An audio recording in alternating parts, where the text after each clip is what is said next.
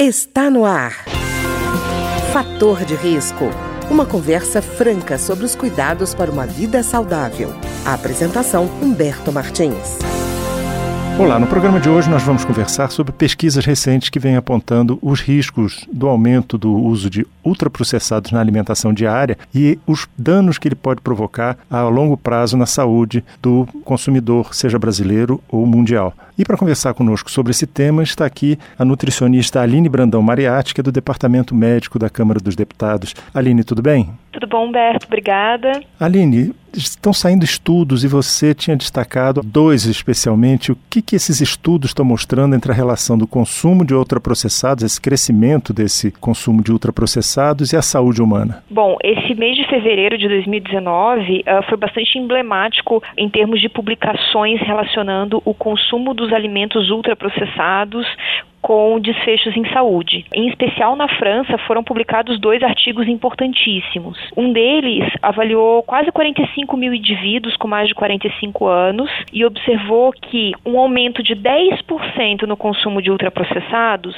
aumentava em 14% o risco de mortalidade em geral, por todas as causas, independentemente da causa que fosse. Então, isso já chama atenção, mostrando que as pessoas que consomem mais produtos alimentícios ultraprocessados já têm o maior risco de mortalidade geral. Um outro estudo, publicado também agora em fevereiro de 2019, apontou um aumento significativo no número de mortes com o aumento do consumo de ultraprocessados também. Né? Esse segundo estudo avaliou quase 105 mil participantes e verificou um risco maior de morte por câncer relacionado ao consumo dos alimentos de ultraprocessados. Especificamente, cada aumento de 10% na quantidade de ultraprocessados consumidos na dieta aumentava em 10% o risco de câncer em geral e de câncer de mama entre as mulheres. Mas talvez de todos os estudos que saíram recentemente, o mais emblemático, porque existe um certo questionamento: ah, mas será que são os ultraprocessados mesmo que estão aumentando o risco de câncer? Será que não são outros fatores que estão uh, envolvidos?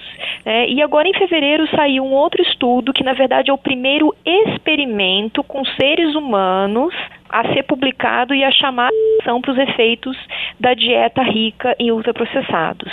Esse estudo foi desenvolvido por pesquisadores do Instituto Nacional de Diabetes e Doenças Digestivas e Renais, lá nos Estados Unidos. E o que, que foi feito?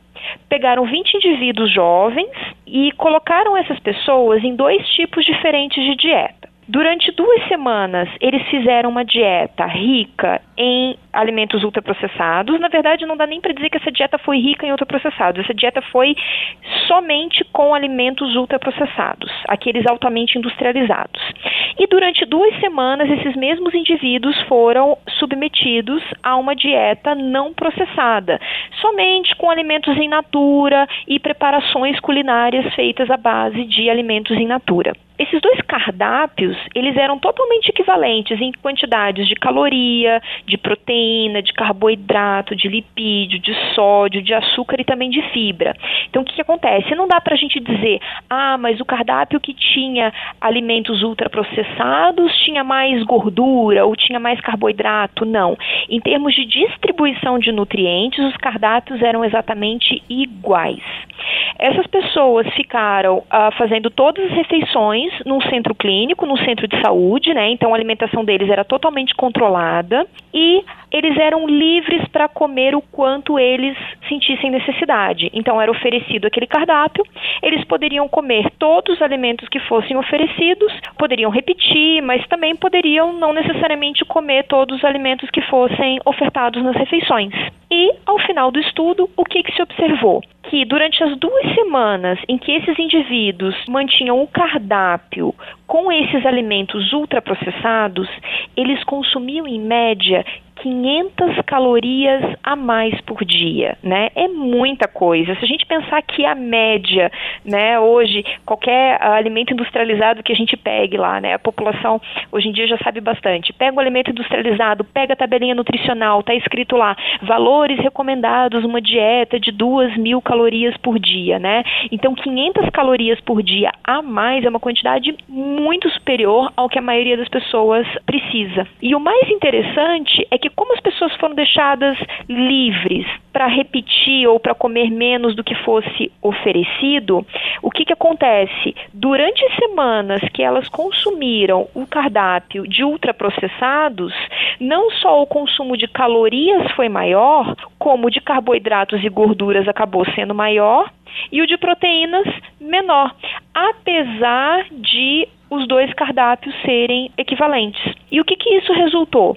Nessas duas semanas em que as pessoas consumiam os alimentos ultraprocessados, o cardápio ultraprocessado, elas tiveram um ganho de peso médio de 800 gramas, de quase um quilo. Ao passo que naquelas duas semanas em que elas ficaram somente com aquela dieta, com alimentos em natura e com preparações culinárias baseadas em alimentos minimamente eh, não processados ou minimamente processados, elas perderam em média um quilo. Aline, e de qualquer forma, o importante é que houve uma preocupação dos pesquisadores também de eliminar uma variável que normalmente se fala assim: ah, mas a fibra é uma coisa importante na alimentação, e pelo contrário, ofereceram fibra nas duas alimentações, né? nas duas, nas duas dietas, né?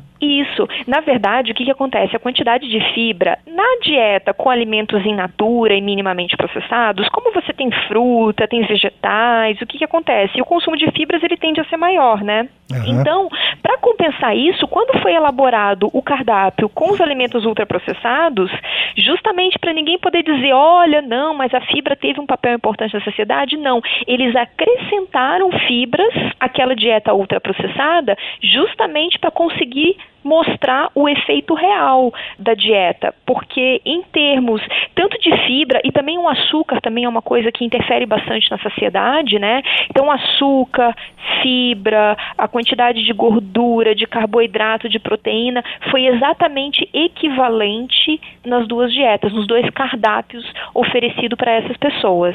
Aline, impressionante é que o aumento do consumo por si só já parece indicar um problema de você é, no próprio funcionamento do mecanismo de saciedade dos indivíduos, né? Sim, tudo tem indicado que sim, que provavelmente a dieta com uma maior quantidade de ultraprocessados, isso já foi mostrado em vários uh, experimentos animais, né? Acaba atrapalhando a nossa, o nosso controle de apetite, né? A sensação de fome, de saciedade, quanto que a gente já comeu é suficiente ou não, né? Então, quando a gente perde essa sensação de controle de saciedade, a gente acaba tendendo a comer mais. Até porque o que, que acontece? Esses produtos ultraprocessados, eles são cheios de aditivos, corantes, saborizantes, ah, realçadores de sabor, né? E essas substâncias, elas fazem com que esses produtos, eles fiquem mais atrativos e mais palatáveis, ou seja, sensorialmente, né, eles chamam a atenção do nosso cérebro, dizendo assim, nossa, isso aqui é gostoso, coma mais, né?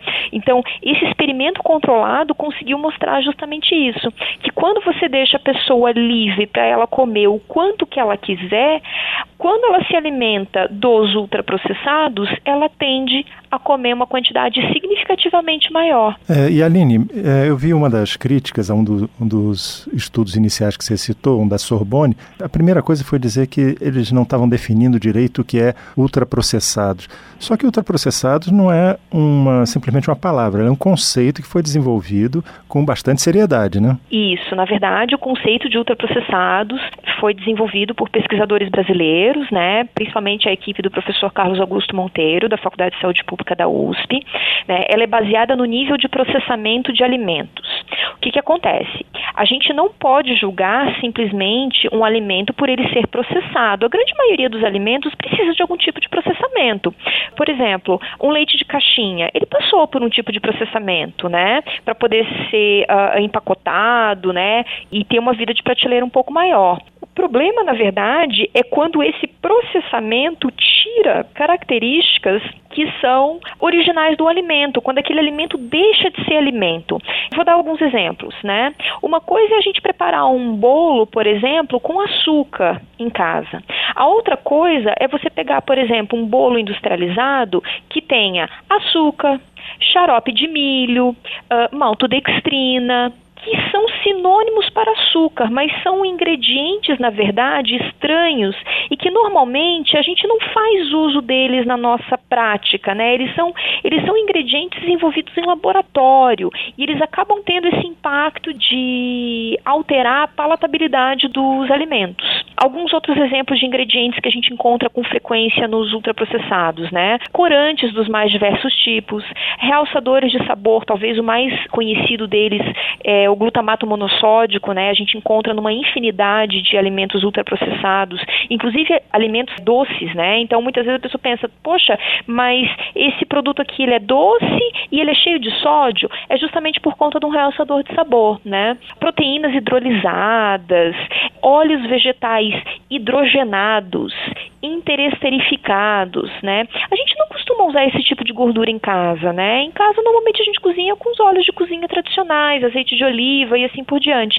Então a partir do momento que a gente começa a hidrogenar gordura, interesterificar gordura, usar fontes uh, diversas de, de açúcares, corantes, conservantes, a gente vai contribuindo para que esses produtos acabem de uma certa forma enganando um pouco o nosso corpo, no sentido de prejudicar a nossa saciedade. E muitas vezes, até hoje, a gente nem sabe o quanto que esse tipo de produto pode até estar tá nos alterando lá em nível celular, né?